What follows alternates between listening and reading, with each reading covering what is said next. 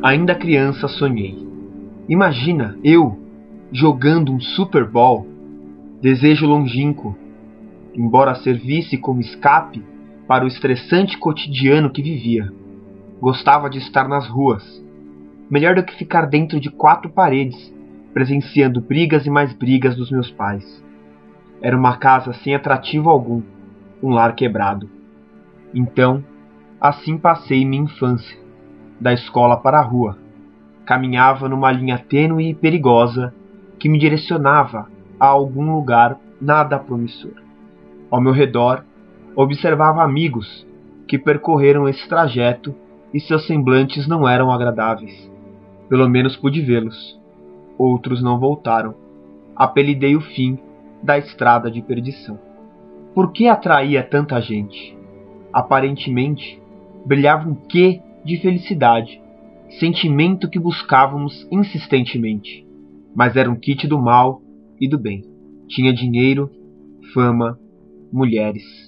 Tinha drogas, crimes, ilegalidade. Tinha desgraça, maldade, traição. Mentiria se dissesse que não pensei em continuar neste caminho. Nada perderia. Saí porque, após pensamentos e reflexões, cheguei à conclusão que não valia o risco. O problema era que desconhecia outros caminhos para percorrer. Na escola achei um, que na verdade apresentou-se para mim. Nome: esporte e sobrenome: estudo. Queria extirpar o sobrenome da equação, porém informaram que não dava. Pensei e refleti. Esse kit é mais proveitoso. Minha escolha de esportes se restringiu a dois: o basquete ou futebol americano. Fiquei com o último, já que a dinâmica do jogo causava em mim mais atração, e gostava tanto do Super Bowl. Requisitos necessários para praticar o esporte iam além da condição atlética, elite. Conhecimento acadêmico mostrava ser imprescindível, só podia jogar com boas notas. Bolei um plano e passava a estudar com dedicação. As ruas ficaram para trás. Agora, a concentração focava em livros e exercícios físicos. Decidi não apenas participar das aulas e ou do time de futebol americano. Já que estava nessa, optei por ser o melhor. Na verdade, não tinha muitas opções. Diziam para mim que as possibilidades de ser bem-sucedido na vida eram boas com o empenho que fazia, podia seguir uma carreira, com a ajuda dos estudos, ou ser um jogador profissional. A última ideia me agradava. A chance de participar de um Super Bowl tornava-se mais provável. Quando entrei no time da escola, fiquei muito contente. Passei por experiências fantásticas. Mostrava um talento considerado satisfatório. Palavras dos meus treinadores. Eles diziam para eu não me empolgar muito, porém, se continuasse nesse caminho, poderia entrar numa importante universidade. Como assim? Faculdade?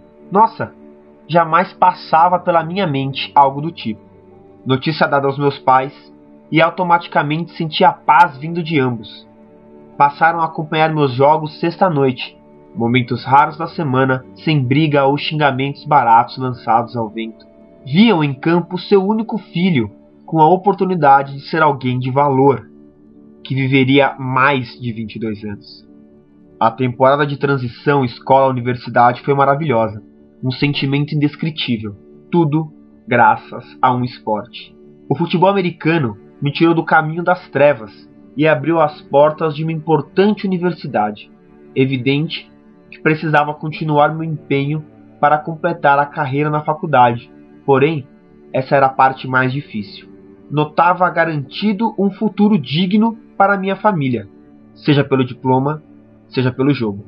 Ciente estava, ciente que escolhi uma carreira curta e perigosa, ciente que escolhi a carreira que pode ser gloriosa ou decepcionante. Ser atleta profissional de futebol americano tornou-se a meta.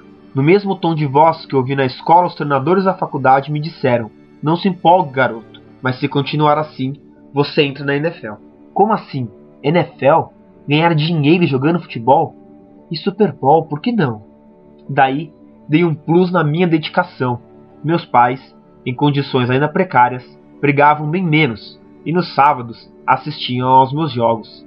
Jogava pela universidade, jogava pelos meus companheiros, jogava pela minha família, jogava por mim, jogava pelo meu futuro, jogava pela minha vida.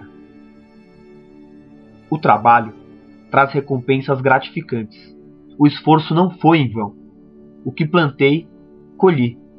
Não sabia que lágrimas cairiam dos meus olhos quando atingia o objetivo traçado, lágrimas que desciam quando estava triste apenas. Não sabia que lágrimas eram capazes de ser produzidas quando estávamos alegres. Venci a estatística e com 22 anos oficialmente virei um jogador de futebol americano profissional quando o comissário da NFL, Roger Goodell, chamou meu nome e entregou-me a camisa do meu time. Dei nele um abraço de urso, claro, e sem vergonha alguma, tirei fotos com o rosto manchado, porém com um sorriso, que desviava as lágrimas que escorriam. Super Bowl, sim! Lembrei do versículo bíblico, que por muitas noites trouxe conforto. Os que semeiam em lágrimas cegarão com alegria. Aquele que leva a preciosa semente andando e chorando, voltará sem dúvida com alegria, trazendo consigo os seus molhos. Salmos 126, 5 a 6. Quem poderia impedir se o esforço for com mais qualidade? O alvo era esse então. Agora os jogos são aos domingos, mais rápidos, mais violentos, mais importantes, mais competitivos. E nós, jogadores, passamos por tanta coisa, tantas dificuldades, partida após partida, são apresentados a nós árduos desafios a serem batidos, e passamos por eles. Batalhas diárias para vencer lealmente outros atletas com talento igual ou melhor que o seu. Contudo, competição é assim: tem os vencedores e os vencidos. Estar do lado derrotado não é fácil, principalmente quando se chega perto do grande jogo, mas estar ao lado vencedor é tão bom. Neste domingo, vou vivenciar as imagens que meu subconsciente infantil criava quando eu dormia. As chances estão aí. Posso falhar e deixar a bola cair. Posso errar e você pode me xingar e proliferar palavras torpes em frente à TV. Meu time pode perder e a probabilidade do choro rolar é alta. Aí alguém dirá: choro de um perdedor. Hashtag loser. Tá, tudo bem.